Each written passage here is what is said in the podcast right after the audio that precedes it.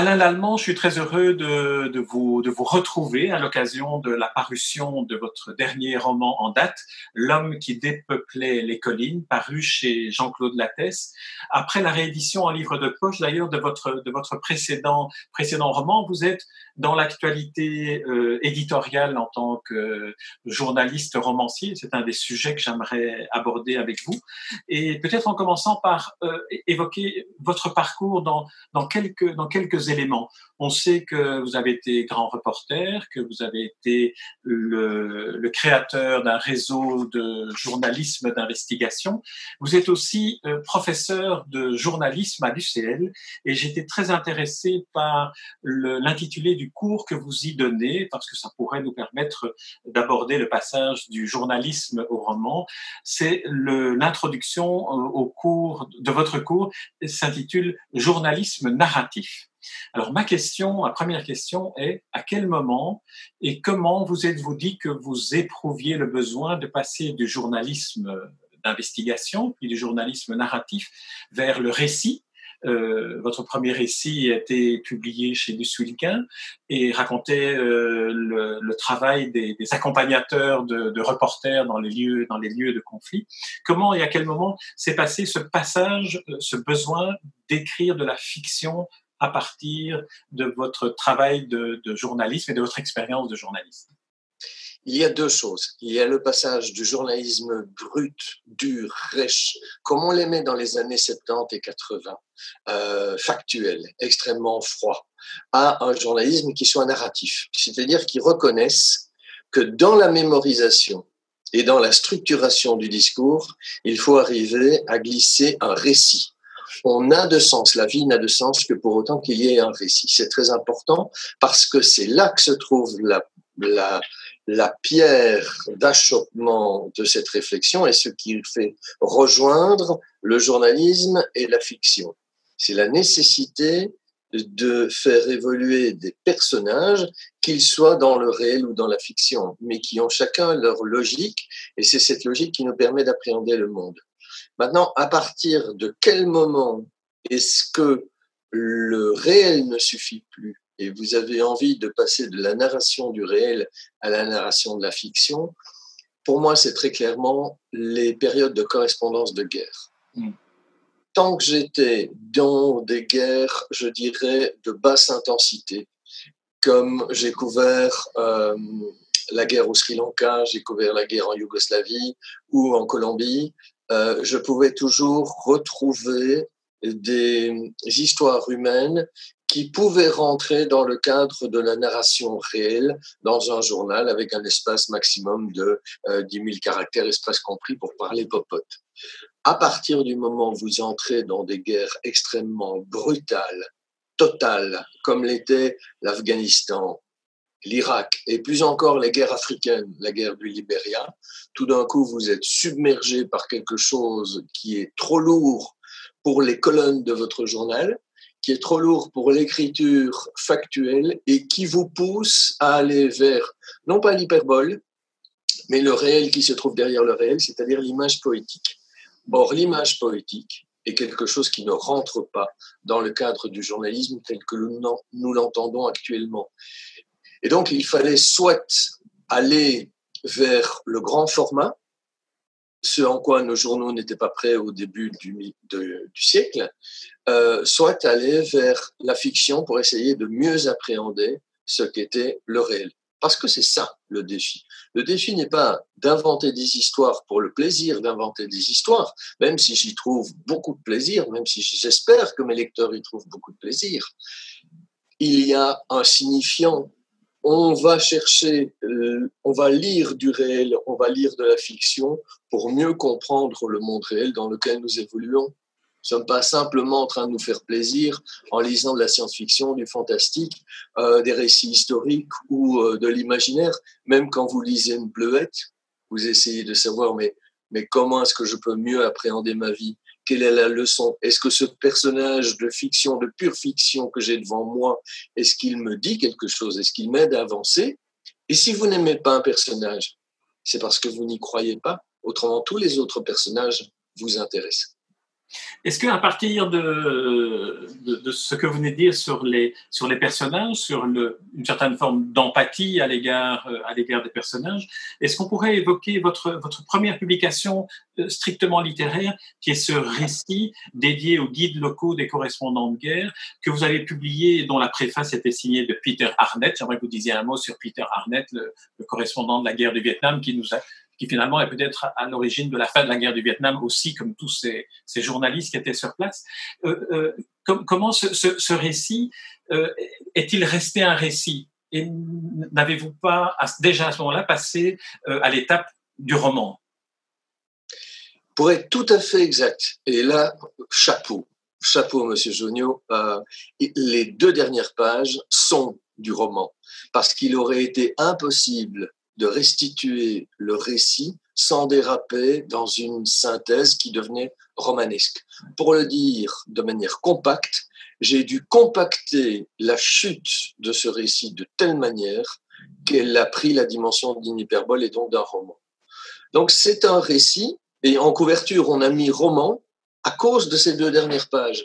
Parce que ces deux dernières pages qui rendaient un hommage à Camus, euh, était en fait un condensé de ce que j'avais vécu avec ce qu'on appelle un fixeur, donc un guide qui vous aide, qui vous mène à travers la guerre, et que euh, j'ai présenté cette leçon de vie de manière tout à fait fictionnelle.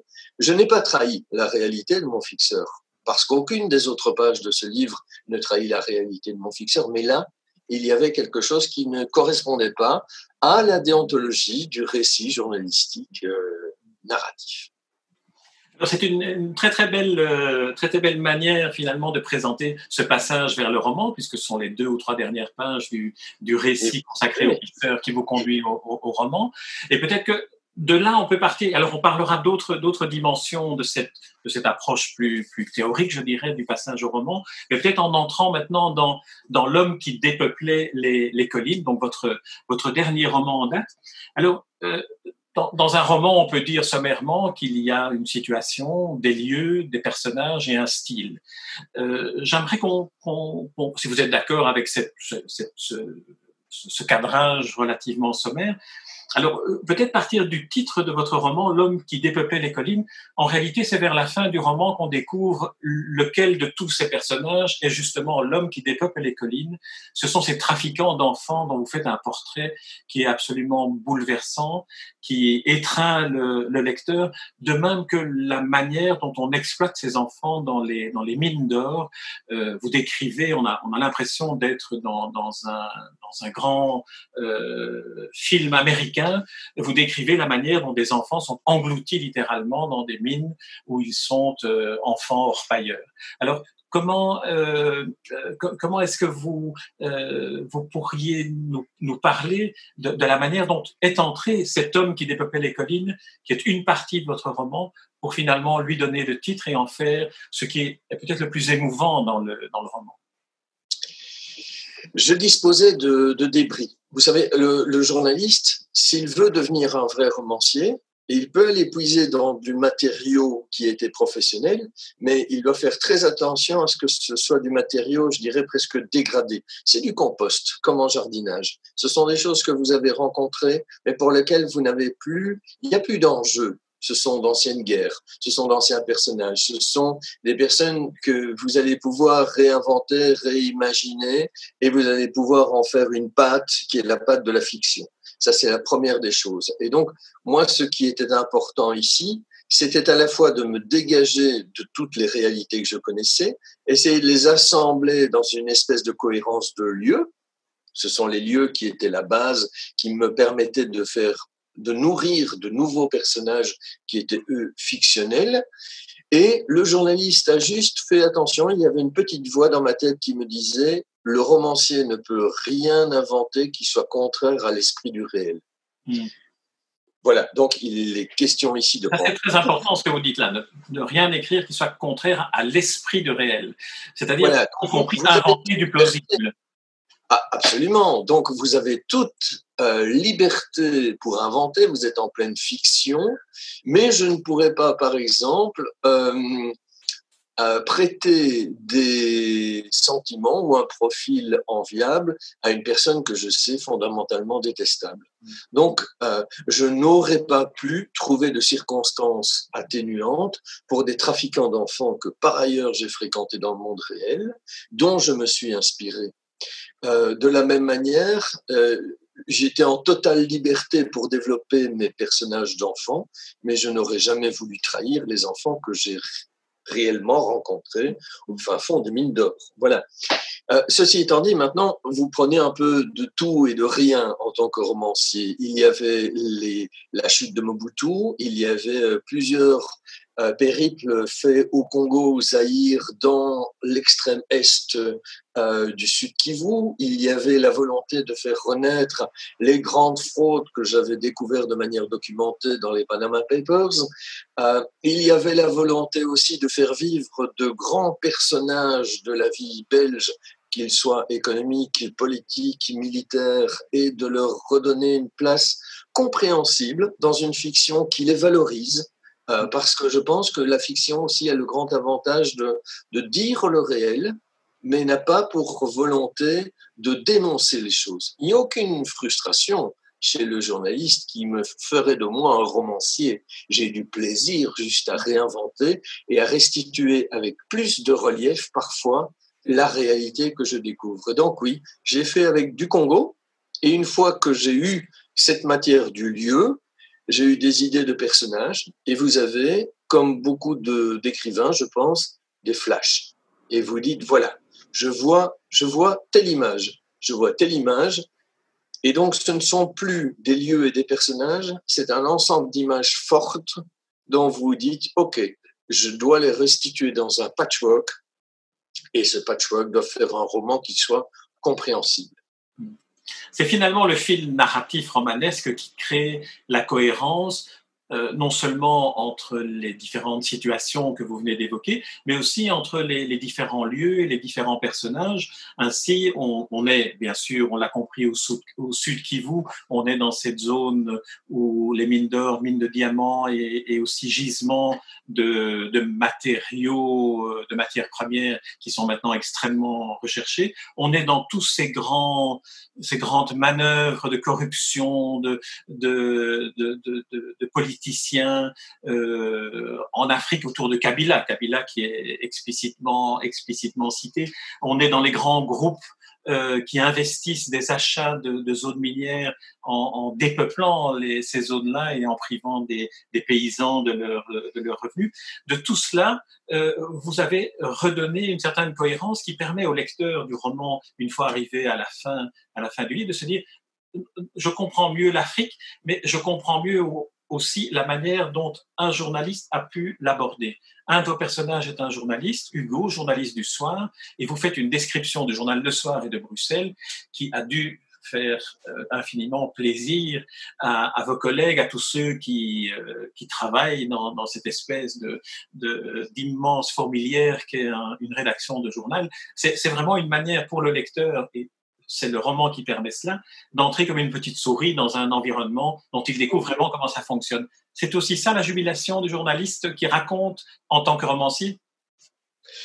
Mais écoutez, évidemment, puisque vous avez le plaisir, vous retrouvez dans des situations qui sont euh, romanesques, que vous n'avez pas l'opportunité d'expliquer, simplement parce que ce n'est pas pertinent.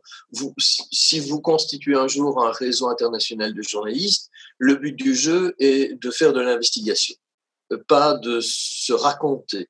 Par contre, le romancier a ce plaisir justement de raconter la manière dont se produisent ces grandes enquêtes internationales que nous avons vécues de 2013 à, à l'heure actuelle. Et l'autre bonheur pour moi était, par exemple, oui, d'emmener le lecteur dans les caves du journal Le Soir à un moment où elles disparaissaient justement. Donc ces caves ne sont plus visitables telles que je les décris, mais à l'époque où j'ai écrit ce livre, en 2018, elles étaient encore visitables de cette manière-là. Et je pense qu'il y a, ce n'est pas une des volontés du roman, mais si, pourquoi ne pas devenir intelligent amusant dans la fiction, se dire, tiens, est-ce que vous savez que sous la rue Royale, dans les archives du soir, vous avez encore toutes les archives de, euh, de euh, du Belgica, euh, en exploration. Vous avez encore les archives du Congo euh, de Léopold II. Vous avez encore, euh, je ne sais pas moi, la, conférence internationale contre l'esclavage. Et vous dites tout ça existait, tout ça est un temps de la Belgique qui existe encore dans nos caves.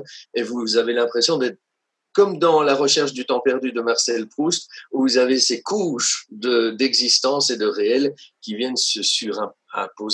C'est très intéressant de le raconter. Pourquoi est-ce que dans un roman, j'éviterai de parler de l'odeur des arbres au printemps tout près euh, de la place royale, si la place royale est notre réalité à tous?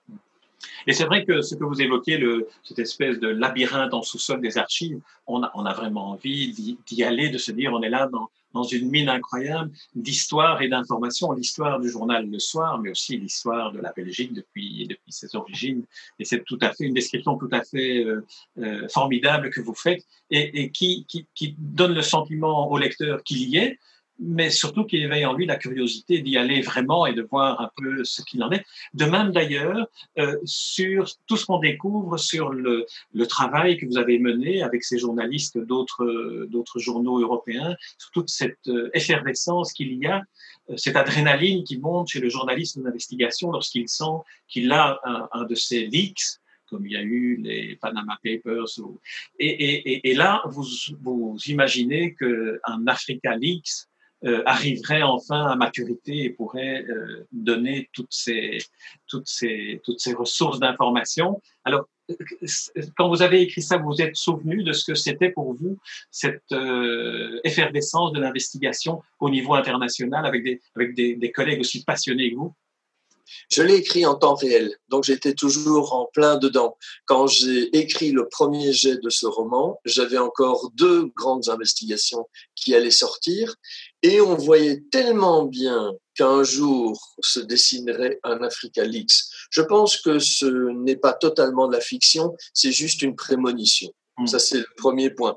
L'autre chose, c'est que nous avons eu l'occasion, en tant que journal belge, d'aider des Africains à développer leurs leaks, d'aider des Africains de Madagascar ou des Africains de Congo ou des Africains de Côte d'Ivoire à aller explorer ces documents.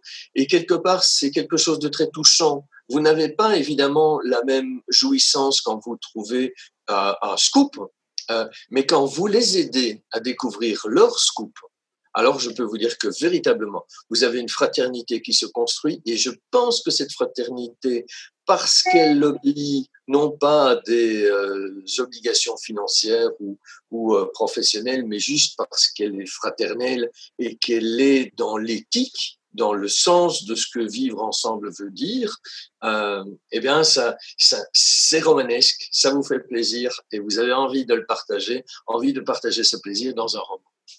Alors, quelques mots sur quelques-uns des personnages euh, euh, que vous avez inventés ou que vous avez euh, reconstitués, notamment le, personnage de cet ingénieur géologue qui se trouve embarqué dans un contrat avec Baron Mine, je ne sais pas si vous dire Baron Mines, qui est une, une, grande société de prospection minière qui a toute une série de territoires acquis dans des zones orifères, dans des zones de prospection. Est une, est une invention romanesque tout à fait euh, euh, multiple et, complexe puisqu'il est un enfant, euh, un, un, jeune homme, enfin un, homme noir, adopté à la naissance, donc qui a une, une racine euh, en Afrique vers laquelle il va, mais sans avoir plus aucune attache vers l'Afrique. Et, et, et, ce personnage est un personnage qui, qui se construit finalement au fur et à mesure où il découvre ce qu'est cette Afrique et ce qu'est le travail qu'il est appelé à, à y mener. Alors, construire un personnage comme celui-là, c'est issu de plusieurs pièces ou c'est imaginaire? C'est un personnage idéal, je dirais. C'est un, un pur imaginaire. C'est un pur imaginaire. Vous dites, tiens, voilà les images que j'ai, donc c'est flash, voilà les lieux. Vous avez quelques traits de personnages qui s'imposent et vous dites, mais le héros, qui est-il? Parce que ce personnage-là est le véritable héros de cette histoire. Les journalistes ne sont que périphériques. Le véritable héros, il part, il naît, il renaît en fait quand il arrive dans son Afrique natale, il se redécouvre, il se construit, c'est un Bildung, et il est le héros de cette histoire. si ce n'est évidemment les personnages féminins qui, à mon sens, sont toujours les véritables héros de toutes les histoires. Alors, il y a, donc, voilà, il y a toujours un, personnage féminin qui correspond à un personnage masculin dans ce roman, et euh, il est une euh, construction, une pure fiction. Je suis incapable, et je vous mentirais si je vous dirais, tiens, tel trait physique vient de telle personne, tel trait de caractère vient d'une autre. Il est absolument la résultante d'une envie de faire voyager quelqu'un qui serait finalement un béné, un pur esprit, euh, et qui va prendre son poids au fil des événements. C'est vrai que c'est un voyage d'initiation avec cette jeune femme, puisqu'effectivement, il y a plusieurs couples dans, le roman. Il y a ce personnage de Lucas et cette jeune femme, Xara, euh, qui est finalement comme une presque incarnation idéalisée, une image d'épinal d'une Afrique euh, qu'il aurait pu rêver, ce, Lucas mais elle, elle est une réalité totale. Elle, euh, je la remercie à la fin du livre, et donc elle existe absolument.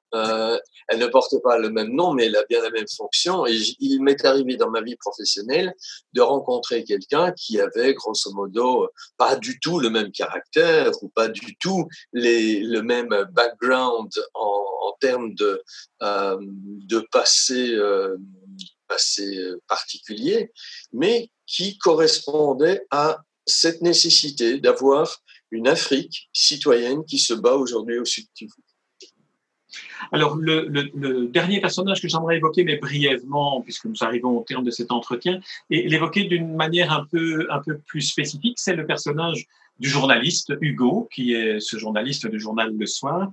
Il dit à un moment donné, dans un, au terme d'une euh, rencontre, interview, mais interview off the record qu'il a avec un, un, une personnalité de, la partie politique de, l'intrigue. Euh, la personne qui l'interviewe lui dit on est bien d'accord, c'est euh, il ne faut rien publier de cela, et il lui répond même pas dans un roman, point d'interrogation. Et je me suis dit qu'il avait là une sorte de, clin d'œil entre ce personnage Hugo et euh, Alain Lallemand, euh, l'écrivain journaliste. Et le deuxième élément euh, sur lequel j'aimerais vous faire réagir concernant ce journaliste Hugo, c'est qu'à un moment donné, j'ai le sentiment qu'il se pose beaucoup de questions sur la, dimension euh, utile, le sens qu'a son métier de, journaliste après toutes ces années où il est allé sur le terrain. Est-ce que c'est un sentiment qui est partagé par les journalistes aujourd'hui, tellement le monde est devenu compliqué ou tellement l'information circule n'importe comment alors, en ce qui concerne ce, petit euh, pied de nez qui se trouve à l'intérieur du roman, où on pense que je suis en train de faire, en tant que journaliste, un clin d'œil via un de mes personnages et que je vais révéler quelque chose que j'aurais vu, je suis désolé de vous décevoir, c'est une pure trouvaille romanesque. Je me suis dit avec le profil que j'ai, que le lecteur va découvrir en quatrième de couverture, si je me permets une pareille tournure, les gens vont penser que le journaliste est en train de se substituer brièvement au romancier. Il n'en est rien. Pure trouvaille de romancier dont je suis très content. Euh, avouez que ça marche. Et l'autre chose qui correspond à cet état d'âme un peu amer, comme ça, du journaliste principal, euh, ça vient d'une réflexion euh, qui n'est pas une, ce n'est pas une amertume de la part des journalistes de manière générale. C'est simplement qu'il existe plusieurs journalismes de dimensions différentes et qui agissent sur des plans différents. Et que je pense qu'il est très dommage que parfois certains journalistes pensent avoir réinventé la roue avoir trouvé la pierre philosophale, alors qu'en fait, il faut toujours rester très humble. Ce que nous trouvons dans une catégorie ou dans une discipline de journalisme n'est que le complément d'autres disciplines de journalisme. Euh, je fais moi aujourd'hui du journalisme culturel, rien d'autre, et c'est un journalisme extrêmement intéressant au niveau démocratique, tout aussi intéressant que la correspondance de guerre ou la grande investigation ou l'analyse politique ou même le journalisme sportif quand il est fait avec conscience. Et c'est l'ensemble de tout cela qui fait que le journalisme a du poids. C'est cette question-là que je voulais faire apparaître. Très bien. Alain Lalonde, pour terminer cet entretien, deux petits commentaires très brefs que je vous demanderai. Lorsque j'ouvre un livre, je regarde toujours s'il est dédicacé ou dédié à quelqu'un, à qui il est dédié, et s'il y a des remerciements, à qui s'adressent les remerciements. J'aimerais vous, vous dédier le livre à Bernard Légas, L'homme debout. Qui est Bernard Légas, ce poète euh, euh, Vous le connaissez bien? Est-ce que c'est bien lui, Bernard Légas, ce poète qui est tétraplégique? Exactement. Donc nous nous connaissons très bien. Nous avons pour l'instant, confinement oblige, de nombreuses rencontres par Skype. Et euh, c'est lui qui m'a dit un jour, Alain, bats-toi. Et c'est lui qui m'a poussé à me battre pour le dernier roman publié chez Luce Wilquin. Et euh, il m'a véritablement donné la pêche. Et il faut savoir que ce poète tétraplégique, moi, je l'ai vu le jour de ses 50 ans, il s'était mis un pari en tête qui était de se dire ce jour-là, alors qu'il est absolument incapable de bouger, ce jour-là devant mes amis, je serai debout et je leur parlerai. Et je l'ai vu le faire. Et je dis, Bernard Légat, l'homme debout, c'est absolument incroyable, incroyable. Euh, voilà, Quant aux remerciements, ils sont, ils sont nombreux, mais vous aurez vu que j'épingle en particulier quelques auteurs belges, qui sont des gens qui n'ont pas, euh, qui sont des gens qui, à des moments de grand gouffre, où vous dites, est-ce que ça vaut encore la peine d'écrire? Est-ce que ça vaut encore la peine d'essayer d'être édité? Euh, sont venus me trouver pour me dire, Alain, oui, oui, il faut continuer. Euh, Jacques de Decker était un d'eux.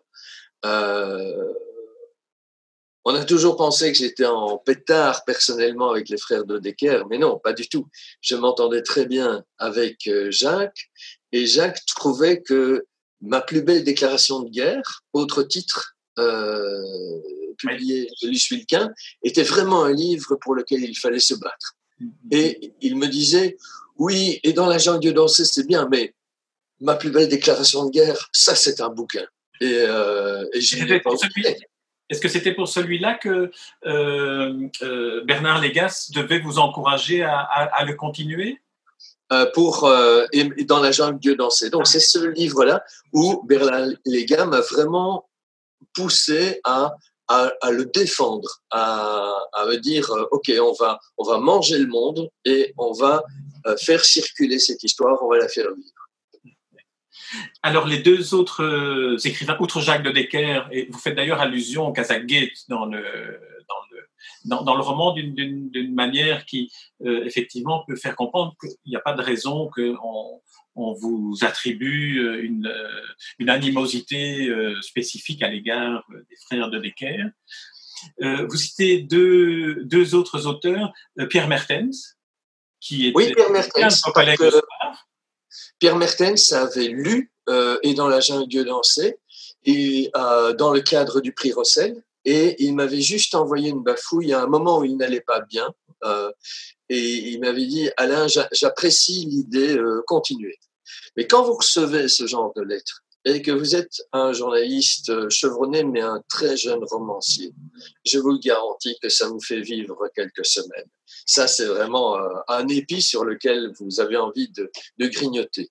Et puis, il y a un troisième auteur. Alors, voilà, là, parce que là, celui-là, Paul Collis, j'aimerais bien que vous nous disiez l'effet que ça fait d'être le personnage d'un roman de Paul Collis. Alors, il l'a fait trois fois au total. Donc, il y a trois romans de Paul Collis dont je suis un des personnages. Euh, le premier, ben, ça s'est fait un peu euh, sans que je le sache. Euh, il m'a prévenu au dernier moment.